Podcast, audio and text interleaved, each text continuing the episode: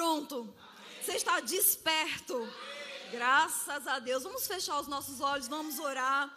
Pai, nós queremos te render graças por essa manhã, por esse tempo, Pai, que nós estamos aqui reunidos como família do Senhor. E Pai, nós queremos dizer ao Senhor que nós estamos prontos para receber a tua palavra, Pai.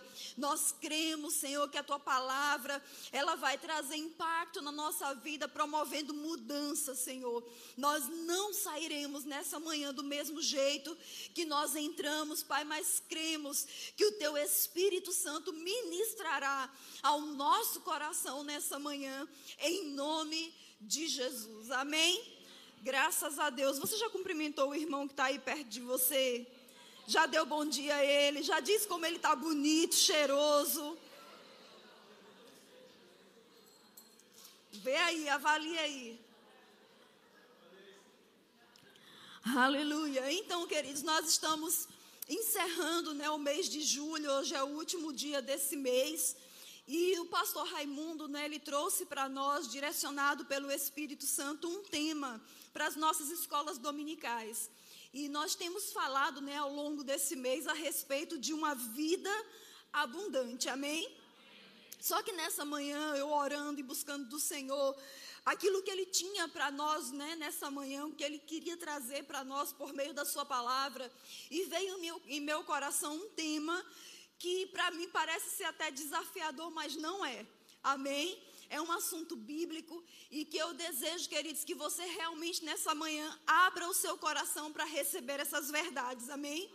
Nós vamos falar, queridos, sobre riqueza em abundância. Amém? Eu sei que nós temos vivido em uma época aí fora que parece ser uma época tão difícil, tão desafiadora em muitos aspectos, mas, queridos, nós vamos romper com tudo isso, porque nós vamos ficar com aquilo que a palavra de Deus nos diz, amém? Vamos começar pelo versículo que é, é, permeou né, todo esse mês, que nós falamos sobre vida abundante, lá em João capítulo 10. Abre a sua Bíblia aí, por favor. João capítulo 10, versículo 10. João 10, 10. Eu não sei vocês, queridos, mas essa fumacinha que sai aqui para mim ela é desafiadora. Aí fica aquele pigarrozinho, né? Eu fico olhando para os meninos cantando assim, meu Deus, como é que eles conseguem, no meio daquela fumaça que não é de glória, cantar, né? Meu Deus do céu, mas eu creio que até para isso existe graça, amém? Glória a Deus. João 10, 10, Jesus, ele diz assim: o ladrão, ele vem somente para roubar, matar e destruir, mas Jesus fala: eu vim para que tenham vida e a tenham em abundância. Amém? Então nós vemos nessa passagem, queridos, uma realidade, não é que Jesus ele traz para a humanidade, para nós hoje. Nós vamos aprender com ele, queridos, algo um pouquinho mais profundo nessa manhã sobre essa declaração. Eu sei que quando a gente vê Jesus dizendo aqui, né, eu vim para que tenham vida. Essa palavra vida, ela é muito conhecida por nós que somos da, somos da palavra da fé. Sabemos que quando estudamos ela, vemos que no grego é a palavra zoe. E conhecemos que a palavra zoe, ela é interpretada como a própria vida de Deus. Não é assim? Então, o Zoe é a própria vida de Deus. E isso é muito bom. Ou seja, Jesus, ele está dizendo para nós: olha, eu vim para que vocês tenham a própria vida de Deus. Mas eu, estudando um pouquinho mais sobre essa palavra, encontrei várias interpretações a respeito dessa palavra Zoe. E encontrei algo, queridos, que me chamou muito a atenção e eu creio que vai nos abençoar nessa manhã. Essa palavra vida, ela também pode ser interpretada como vida real e genuína. Se a gente parar para pensar, essa vida real parece não causar tanto impacto, mas quando a gente pensa a respeito do que a sociedade tem apresentado sobre vida real e vida irreal, né, ou vida fictícia, ou conto de fadas, o que é que a gente pensa logo? Vida real vida trágica, vida com problemas, vida com dificuldade. Eu não sei se você já viu, mas fala-se muito, né? Ah, nas redes sociais, ali não é uma vida real. Por quê? Porque tudo aparentemente parece ser bom. Tudo aparentemente parece ser belo, ser perfeito, não é assim? Então, ali não é a vida real, a vida das redes sociais. E sabe, querido, se a gente não tiver cuidado, essa linha de pensamento vai entrando em nós e nós vamos pensando que a vida real é aquela vida cheia de problemas, cheia de dificuldades, não é? Cheia de doenças, cheia de faltas, enfim, por aí vai. Mas sabe, queridos, que Jesus ele diz assim: "Olha, eu vim para que vocês tenham uma vida real". Agora, que vida real é essa que Jesus está falando? Será que se aplicaria nos nossos tempos a não imaginarmos que uma vida com Deus é uma vida de conto de fadas? Uma utopia? Ou seja, nós vamos viver aquilo que é irreal? Ou será que a vida com Deus é uma realidade em que nós estaremos aqui nessa terra, mas vamos sofrer muito, nós vamos padecer muito, nós seremos perseguidos, nós seremos açoitados, nós teremos problemas? E sabe, nós somos muitas vezes tentados a pensar dessa forma. Mas sabe, irmãos, olhando para o que Jesus falou sobre vida real, eu quis entender do ponto de vista de Jesus o que significa uma vida real. E uma vida real, queridos, nós só podemos analisar na ótica de Jesus, voltando para a origem, voltando para o princípio. Se você for comigo lá para Gênesis capítulo 1, abre aí, por favor, a sua Bíblia. Gênesis capítulo 1, versículo 26. Diz assim: Também disse Deus: façamos o homem a nossa imagem conforme a nossa semelhança. Tenha ele domínio sobre os peixes do mar, sobre as aves dos céus, sobre os animais domésticos, sobre toda a terra e sobre todos os répteis que rastejam pela terra. Criou Deus, pois, o homem à sua imagem, a imagem de Deus o criou, homem e mulher os criou. Verso 28: E Deus os abençoou e lhes disse: Sede fecundos multiplicai-vos, enchei a terra e sujeitai-a, dominai sobre os peixes do mar, sobre as aves dos céus e sobre todo o animal que rasteja pela terra. E disse Deus ainda: Eis que vos tenho dado todas as ervas que dão semente e se acham na superfície de toda a terra, e todas as árvores em que há fruto que dê semente, isso vos será para mantimento. Quando a gente para para pensar de que Jesus ele está falando sobre uma vida real, eu acredito, queridos, que Jesus ele não está falando sobre uma vida de problemas, sobre uma vida de dificuldades, mas ele está apresentando a vida que Deus tem para nós. Qual é a vida que Deus tem para nós? Vamos voltar para a origem, o texto que nós acabamos de ler. Nós vemos, queridos, que Deus ele forma o homem e ele coloca esse homem na terra. E se você observar todo o texto anterior, tudo o que Deus ele faz, no final ele diz: "Isso é bom". Você concorda? Tudo ele diz, ele, ele faz a, a, a, luz, ele faz a terra, ele faz os animais, ele faz os mares, ele faz o sol, ele sai criando todas as coisas, estabelecendo todas as coisas. E quando ele termina, ele diz: Isso é bom, isso é bom. Eu pergunto, irmãos, será que o padrão de qualidade do Senhor está equivalente ao nosso? Eu acredito que o de Deus é superior. E para Deus olhar para algo e dizer que é bom, é porque é bom de verdade. Amém?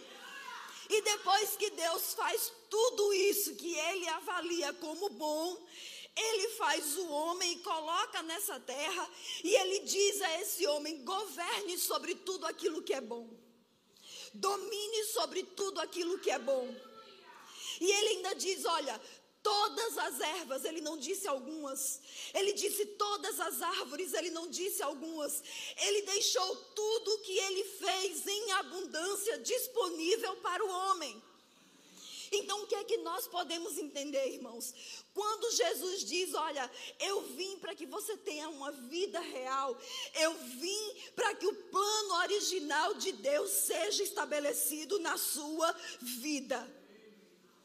Sabe, o mundo e o diabo quer muitas vezes nos induzir a pensar que viver uma vida de abundância aqui na, nessa terra é algo para as telenovelas, para os filmes na televisão, para os reality shows, para os artistas, né, que se destacam. Não, irmãos, uma vida real é a vida que Deus tem para nós, aonde nós estamos hoje, não importa a posição, o lugar que você mora, o nome que você tenha, nada disso importa. Jesus disse: Eu vim com um propósito. Jesus, ele veio para isso. Você está acompanhando até aqui?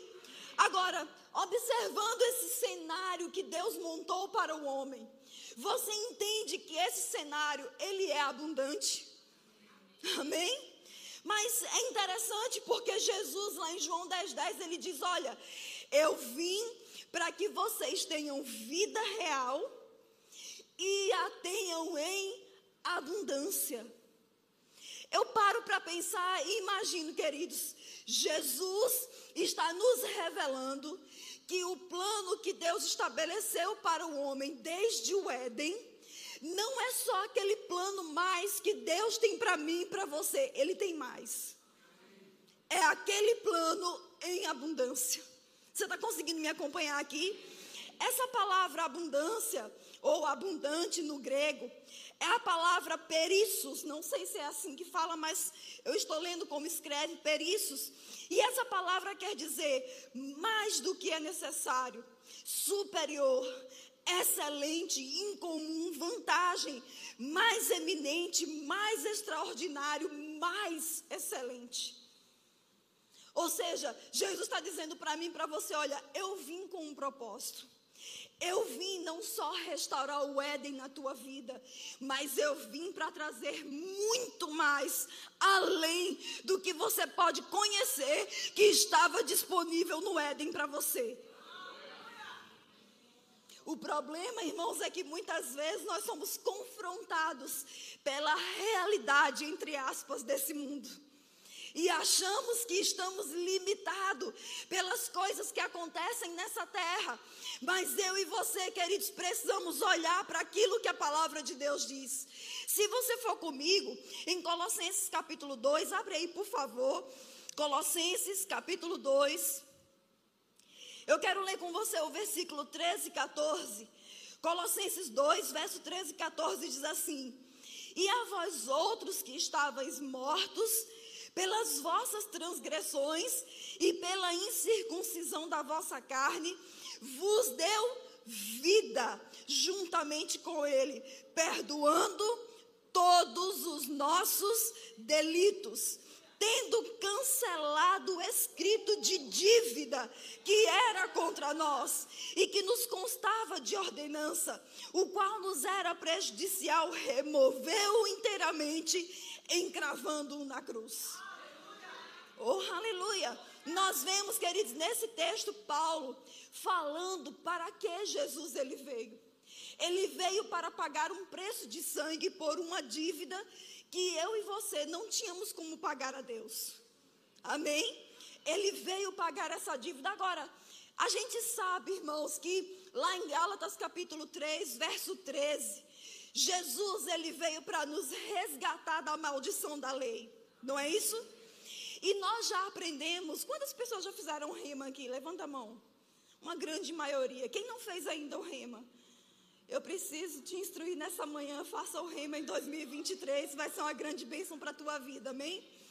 E nós aprendemos, isso é um assunto básico do rema, que essa maldição da lei que Jesus nos resgatou, que fala lá em Gálatas capítulo 3, versículo 13, trata-se, queridos, da morte espiritual enfermidade e miséria. Essa maldição, ela era tríplice, ok?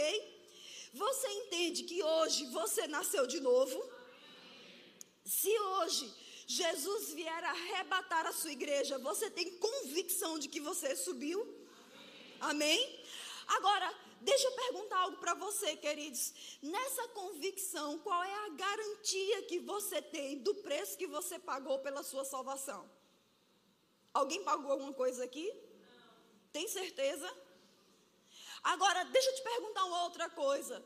Você já teve a experiência de receber um milagre de cura na sua vida, de algo sobrenatural? Eu já tive.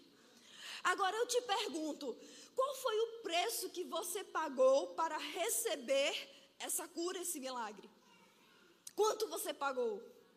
Qual é o recibo que você tem de que você pagou isso? Agora, a gente entende, querido, que algo poderoso chamado salvação nos foi dado gratuitamente porque Jesus pagou o preço. Nós entendemos também que a saúde, a cura nos foi dada porque Jesus, ele pagou um preço grandioso por isso, seu preço de sangue. Agora, porque quando chega na hora da prosperidade, de ser livre da miséria, a gente acha que tem que pagar um preço. Ou seja, eu tenho o que tenho, eu possuo o que eu possuo por causa do concurso que eu fiz, por causa do trabalho que eu tenho, por causa do meu esforço, por causa da, da faculdade, do PhD, do MBA, seja lá o que for. Se a salvação veio para nós de graça, se a saúde veio para nós de graça, a prosperidade também é assim, queridos. Entenda, eu não estou anulando aqui, queridos, nenhum esforço nosso de trabalho, de estudo, de crescimento na, área profissional, não é isso. O que eu quero dizer, queridos, que se eu e você ficarmos limitados a pensar apenas que nós conquistamos aquilo que o nosso braço pode conquistar, nós vamos ter uma vida medíocre e limitada. Ora, se você tem algo para comprar que custa 100 mil reais e você tem 100 mil reais na sua conta, qual é o esforço que você vai fazer para comprar aquilo? Qual é a fé que você vai liberar para comprar aquilo? Agora, se você precisa comprar algo que custa 100 mil reais e você tem zero reais na sua conta, eu te pergunto, queridos, e agora? O que você vai fazer? Você vai lembrar de uma aliança que você tem. Você vai lembrar de um preço que foi pago. E você vai lembrar de um Deus que veio para te dar vida e vida com abundância. Aleluia! Você consegue entender isso? Algumas pessoas elas têm um pouco de dificuldade. Eu não sei você, queridos. Mas eu, por muitos anos, mesmo conhecendo a palavra da fé, mesmo conhecendo essas verdades, eu tive muita, muita dificuldade em receber, zero dificuldade em dar, mas muita dificuldade em receber. Por quê? Eu achei muito interessante que o pastor Lito Rezende, ele estava aqui, e eu não sei se você viu essa ministração dele, mas ele falou que rompeu com algo que era a dificuldade dele em receber, porque ele percebeu que se tratava de uma raiz de imerecimento. E sabe que existem pessoas no corpo de Cristo assim? Tem dificuldade, inclusive, de ouvir uma palavra como essa, de receber verdades como essa, porque não se acha digno das coisas que Deus ele tem para apresentar para a nossa vida. Olha só, eu quero que você vá em Colossenses capítulo 1, por favor. Abre aí a sua Bíblia.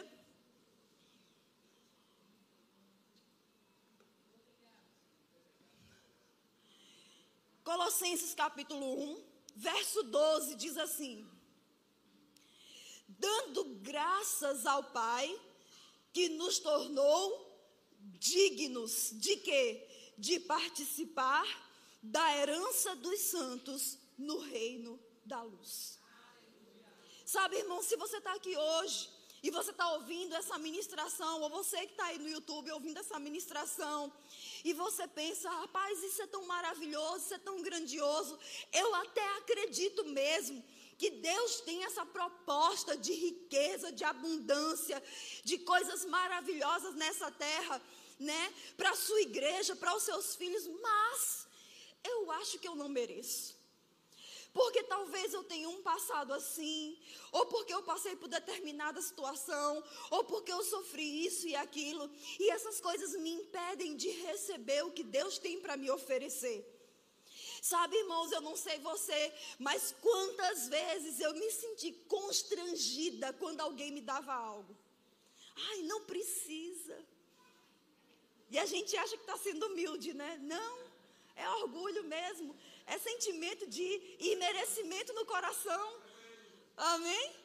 E a gente tem que se abrir para isso, queridos, e entender que Deus usa as pessoas sim para nos abençoar. Jesus, ele disse lá em Lucas 6,38: Dai e vos será dado. Não é assim? Ora, a gente tem facilidade muitas vezes no dar, mas e nos vos será dado. Irmão, se você gosta de semear, saiba, você está ativando o vos darão. Então fica pronto, queridos, não só, olha só, pega isso pelo Espírito hoje. Mas fica pronto não só para receber sabonetes, perfumes, ofertas, mas também para receber carro, casa, sítio, fazenda, apartamento, empresa, negócios.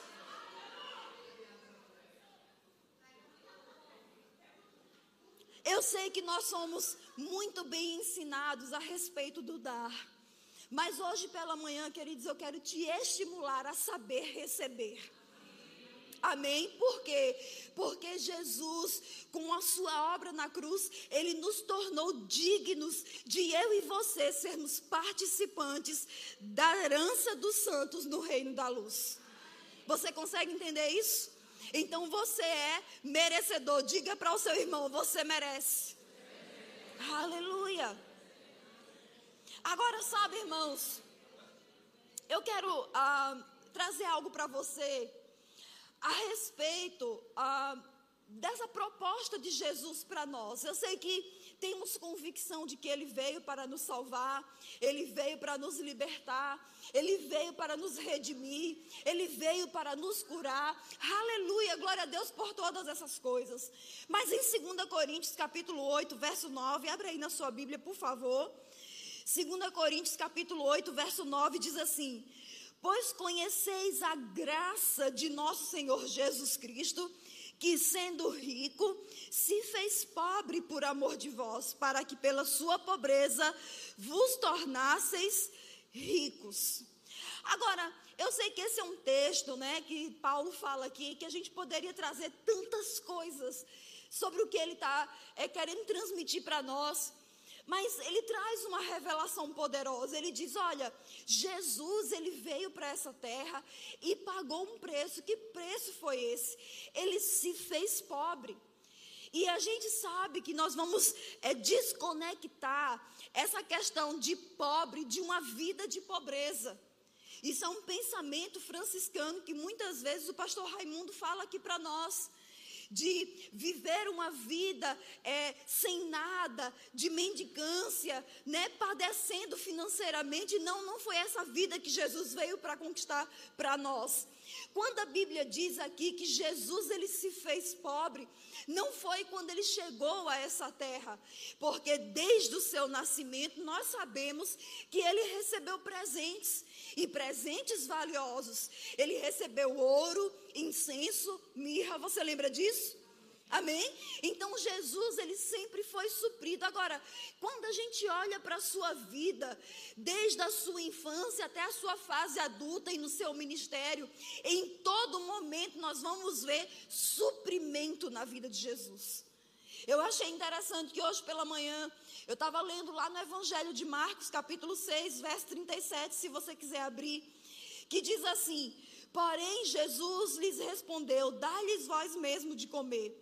Disseram-lhe: Iremos comprar duzentos denários de pão para lhes dar de comer. Sabe, queridos, essa é uma de muitas passagens da vida terrena de Jesus que nós vamos ver suprimento na vida dele. Ali era um momento em que havia pelo menos 5 mil homens, sem contar mulheres e crianças, vamos colocar em torno de 15 a 20 mil pessoas. E os discípulos, olhando para aquela multidão, rapidamente fizeram um cálculo. Peraí, para a gente alimentar toda essa multidão, nós vamos precisar comprar 200 denários de pães. Não é interessante que os discípulos, em primeiro lugar, chegam para Jesus e diz: será que 200 denários seriam suficientes? Quando eles dizem isso, isso quer dizer que eles possuíam naquele momento 200 denários. E eu fui fazer a continha, queridos, para saber em moedas atuais quanto custa 200 denários. É em torno de 8.080 reais. Isso quer dizer que na sacola de Judas, que era o tesoureiro, tinha pelo menos ali 8.080 reais. Eu pergunto, você tem em dinheiro no seu bolso aí agora 8.080 reais? Está todo mundo chamando, né? Mas os discípulos tinham. E era um dinheiro que fazia parte da, da, da, das finanças de Jesus. E eu, eu paro para pensar na mente dos discípulos sobre essa situação. Em primeiro lugar, isso quer dizer que eles tinham o dinheiro. E em segundo lugar, eles não tinham reserva de pegar esse dinheiro para comprar os pães, porque eles sabiam que não ia faltar. Agora, porque eles sabiam que não iam faltar? Pela experiência de andar com Jesus. Sempre havia suprimento. Sabe, irmãos, quanto mais eu e você nos associarmos à palavra, nos associarmos a Jesus, uma convicção no meu e no seu coração vai se levantar, não vai faltar. Tem gente, quando chega uma data como essa, 31 de julho, né, final de mês, começa já a ficar tenso começa já a ficar preocupado, começa já a coçar a cabeça, meu Deus do céu, como vou pagar as contas, como vou fechar o mês, como vai ser a meta desse mês, como é que vai ser essas coisas. Mas sabe, irmãos, uma coisa eu e você precisamos fazer, entender que Jesus ele veio para nos dar uma vida real abundante de suprimento.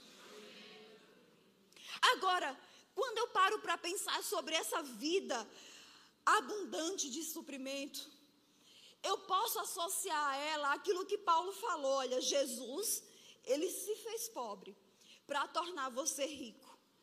E essa palavra rico quer dizer ser rico, ter abundância, ó a palavra de novo aí, abundância de possessões materiais, ser ricamente suprido, ser afluente de recursos.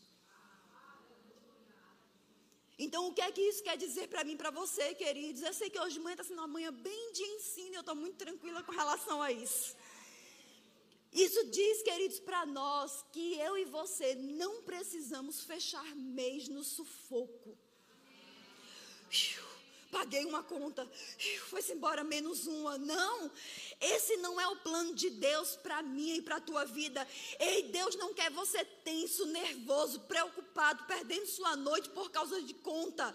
Irmãos, a gente vê ah, em Colossenses que Jesus, o que é que ele fez? Ele pagou um preço um preço de sangue pelas nossas dívidas, dívida de pecado. E o que é que ele fez? Ele cravou na cruz, não foi assim? Agora eu te pergunto, se Jesus, ele pagou um preço de sangue por uma dívida que era impagável, dívida de pecado, o que é um aluguel? O que é uma conta de luz? O que é um carro? O que é um carnê? O que é um financiamento?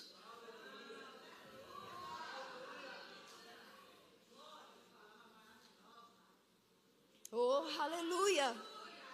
Eu quero que se levante, queridos, essa, é, é, essa convicção no seu coração. Olha só, essa palavra riqueza, né, ser rico, ela deriva de uma outra palavra no grego, que significa riquezas, fortuna, abundância de possessões materiais. Irmãos, para para pensar junto comigo. Se essas verdades estão na palavra, por que elas não são para mim e para você? Se Deus ele tinha uma proposta de vida limitada para mim e para você, por que ele não nos ensinou isso? Porque Jesus não viveu isso. É porque a proposta de Jesus para nós é vida, vida real na ótica de Deus em abundância. Então, queridos, uma coisa eu quero falar para vocês. Se o pessoal do louvor puder vir, a gente já está encerrando. Olha só, se tem uma coisa, queridos, que Deus ele quer transmitir para nós nessa manhã. E eu sei que tem pessoas aqui debaixo de pressão. Sabe, debaixo de uma pressão financeira que tem tirado a sua paz, que tem tirado o seu sono.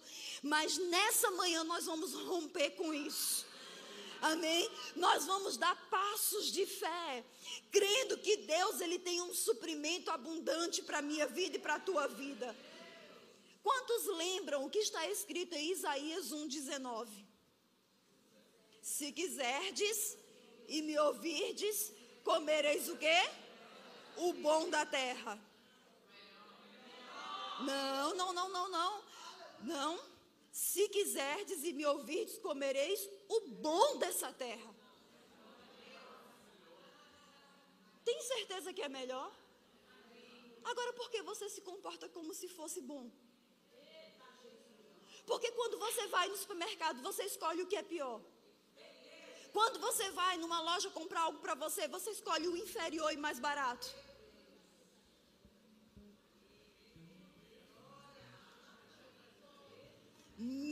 Mentalidade de que vou comer o bom. Não. Nós vamos comer o melhor. Você pode ficar em pé? Oh, aleluia! Sabe, queridos, nós vamos dissipar essa pressão que talvez esteja sobre a sua vida hoje. Não é uma data, não é um vencimento, não é um boleto, não é uma conta não é uma falta que vai impedir você de viver o melhor dessa terra, amém? E eu quero que você nesse momento feche seus olhos e dissipe essa pressão debaixo dessa unção por meio do falar. Comece a declarar contas pagas. Comece a dar nome a essas contas. Diga: olha, esse carneiro está pago essa conta de luz está paga, esse aluguel está pago, esse carnê do meu carro está pago, esse financiamento está pago, esse empréstimo está pago, essa dívida, ela está paga em o nome de Jesus Cristo. Oh, aleluia. Fala, queridos, você tem que falar fé. Não é olhando para mim que você vai ter respostas, mas é liberando decretos por meio da palavra, dizendo aquilo que você crê, não aquilo que você vê. Oh, aleluia! Aleluia! Aleluia! Você pode levantar as suas mãos e agradecer. Vamos adorar o Senhor.